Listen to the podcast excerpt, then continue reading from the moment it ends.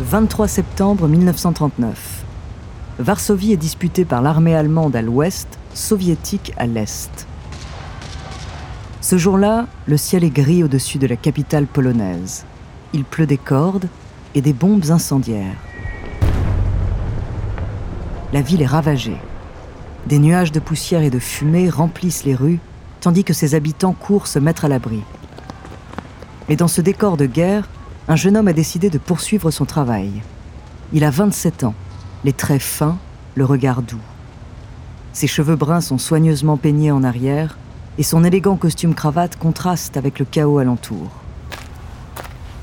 Il marche d'un pas résolu vers le grand bâtiment carré de la Polska Radia, la radio publique polonaise.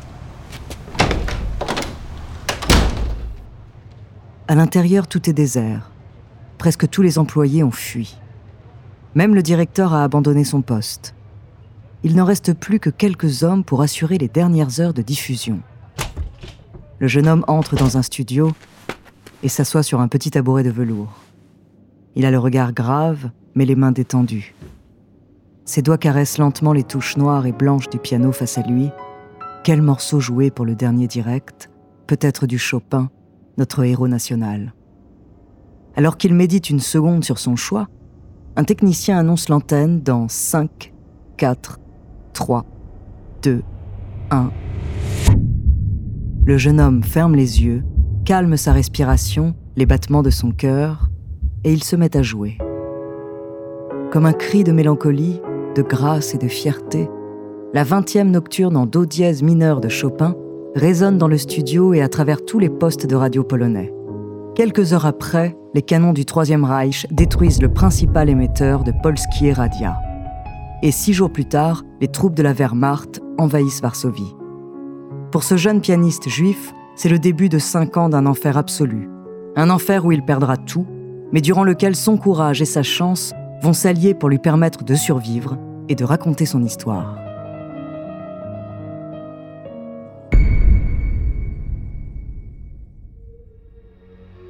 Bonjour, je suis Andrea, bienvenue dans Les Fabuleux Destins. Aujourd'hui, je vais vous parler d'un miraculé que tout destinait à mourir. Juif polonais, il a connu les bombardements, le ghetto de Varsovie, la clandestinité dans une ville en ruine occupée par l'armée nazie. Mais il a survécu, et c'est sa musique qui l'a sauvé. Son nom, Voix des Soives Spielmann, plus connu comme le pianiste. Entre rafles et cavales, barbarie et courage, déflagration des bombes et Chopin, découvrez son fabuleux destin.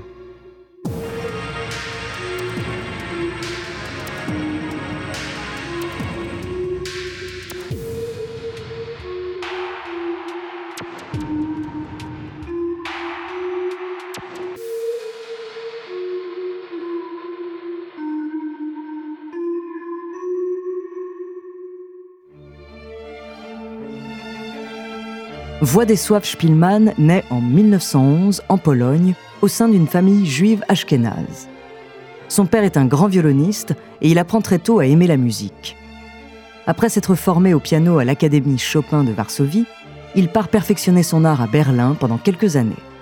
Et lorsqu'il revient en Pologne à l'âge de 22 ans, c'est un musicien accompli. Il donne des concerts, compose des chansons populaires et des musiques de films. C'est aussi un brillant soliste et dès 1935, il devient le pianiste officiel de la radio publique polonaise. Mais sa carrière s'arrête brutalement au début de l'automne 1939, lorsque les forces hitlériennes s'emparent de Varsovie. Pendant l'entre-deux-guerres, les juifs polonais devaient faire face au nationalisme et à l'antisémitisme du reste de la population.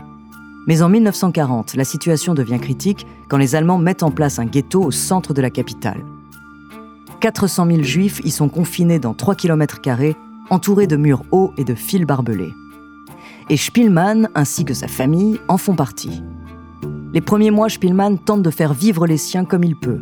Il joue dans des cafés du ghetto, fait des petits boulots, mais les conditions de vie sont terriblement difficiles et dans les rues, les cadavres commencent déjà à s'entasser. On meurt de faim, de soif ou de froid, ou l'on est sommairement exécuté par un soldat nazi pour un regard jugé déplacé. L'horreur se poursuit et culmine à l'été 1942, lorsque les Allemands décident d'organiser un grand repeuplement vers l'Est. Il s'agit en réalité d'une vague de déportation massive dans le camp d'extermination de Treblinka. Les trois quarts de la population du ghetto sont raflés, y compris Spielmann, ses parents, ses deux sœurs et son frère. Mais tandis qu'ils font la queue pour entrer dans le convoi qui les conduit à la mort, le jeune pianiste est reconnu par un policier. Il est mis de côté, épargné, mais il ne reverra jamais les siens. Quelques mois plus tard, Spielmann réussit à s'échapper du ghetto grâce à l'aide de quelques amis dans la résistance polonaise. Mais il est loin d'être sauvé. À présent, il doit tenter de survivre dans le reste de la ville de Varsovie, toujours occupée par l'armée allemande. Il enlève son brassard marqué d'une étoile de David, enfile les vêtements les plus neutres possibles, mais il sait qu'au moindre contrôle, à la moindre interpellation, sa vie peut finir en un instant. C'est le début de deux longues années de cavale, à l'intérieur de la capitale polonaise, où il va tout perdre à part la vie et la musique.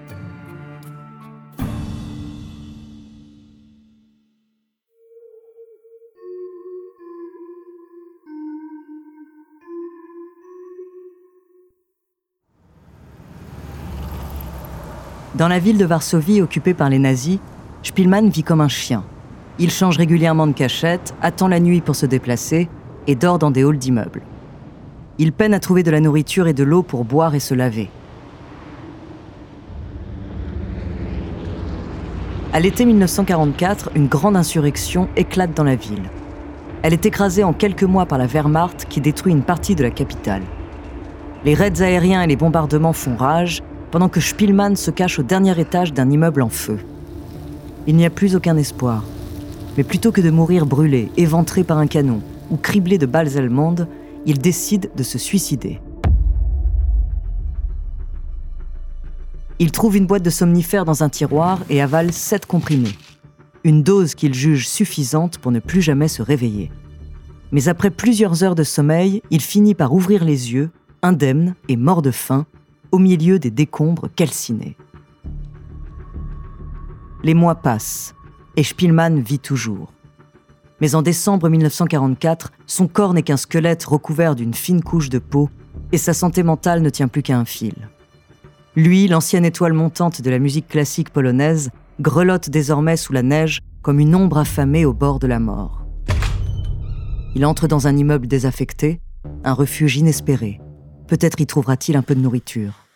D'un pas tremblant, il se dirige vers la cuisine, ouvre un placard et miracle, des haricots et de la confiture. Sans perdre une seconde, le jeune homme plonge ses doigts dans le pot.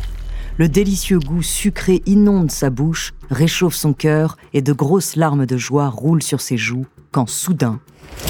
Qu'est-ce que vous faites ici? Spielmann se retourne très lentement. L'homme qu'il a face à lui a une cinquantaine d'années. Il est grand, ses cheveux sont impeccablement peignés sur le côté, il porte un uniforme kaki, et sur le revers de sa veste, l'aigle et la croix gammée ne laissent aucune place au doute. C'est un officier nazi, cette fois tout est fini. Il ferme les yeux et s'attend à recevoir une balle dans le crâne. Mais l'officier repose sa question. Qu'est-ce que vous faites ici? Spielmann bredouille quelques explications, la peur le fait bégayer. Vous êtes juif? Il acquiesce et lui raconte son métier avant la guerre. Le soldat marque un moment de silence. Jouez, il y a un piano juste là. Spielmann n'en revient pas.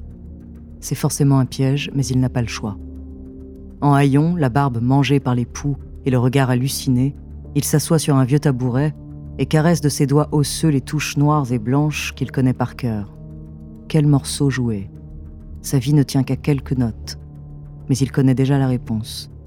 Et l'instant d'après, la mélodie de la vingtième nocturne en do dièse mineur de Chopin résonne dans la pièce.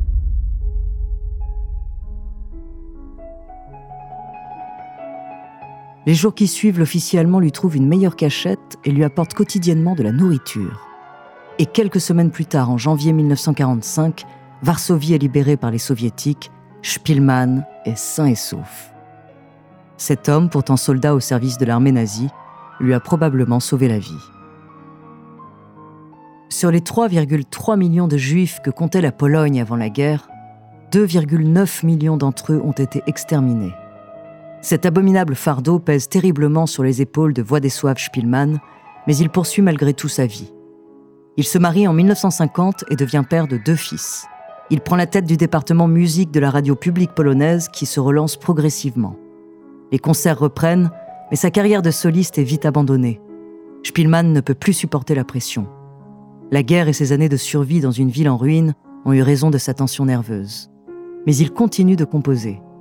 Ses œuvres symphoniques, ses musiques de films et surtout ses chansons pour enfants rencontrent un grand succès. Juste après la guerre, il écrit une autobiographie, mais le livre est immédiatement censuré par les nouveaux dirigeants communistes en Pologne. Il faut attendre 1998 pour qu'il soit enfin publié sous le titre Le pianiste. Deux ans après, en juillet 2000, Spielmann s'éteint à l'âge de 88 ans, dans la ville même où un demi-siècle plus tôt, il a réchappé tant de fois à la mort. Le film Le pianiste, sorti en 2002 et réalisé par Roman Polanski, retrace ses années pendant la guerre. Adrien Brody y incarne formidablement bien cet homme sauvé par sa ténacité, son courage et surtout sa musique.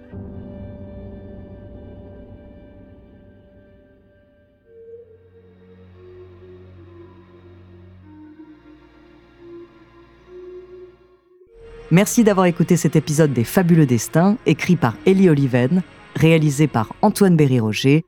Dans le prochain épisode, je vous parlerai de l'un des pharaons les plus mystérieux de l'Égypte ancienne. En attendant, si cet épisode vous a plu, n'hésitez pas à laisser des commentaires et des étoiles sur vos applis de podcast préférés.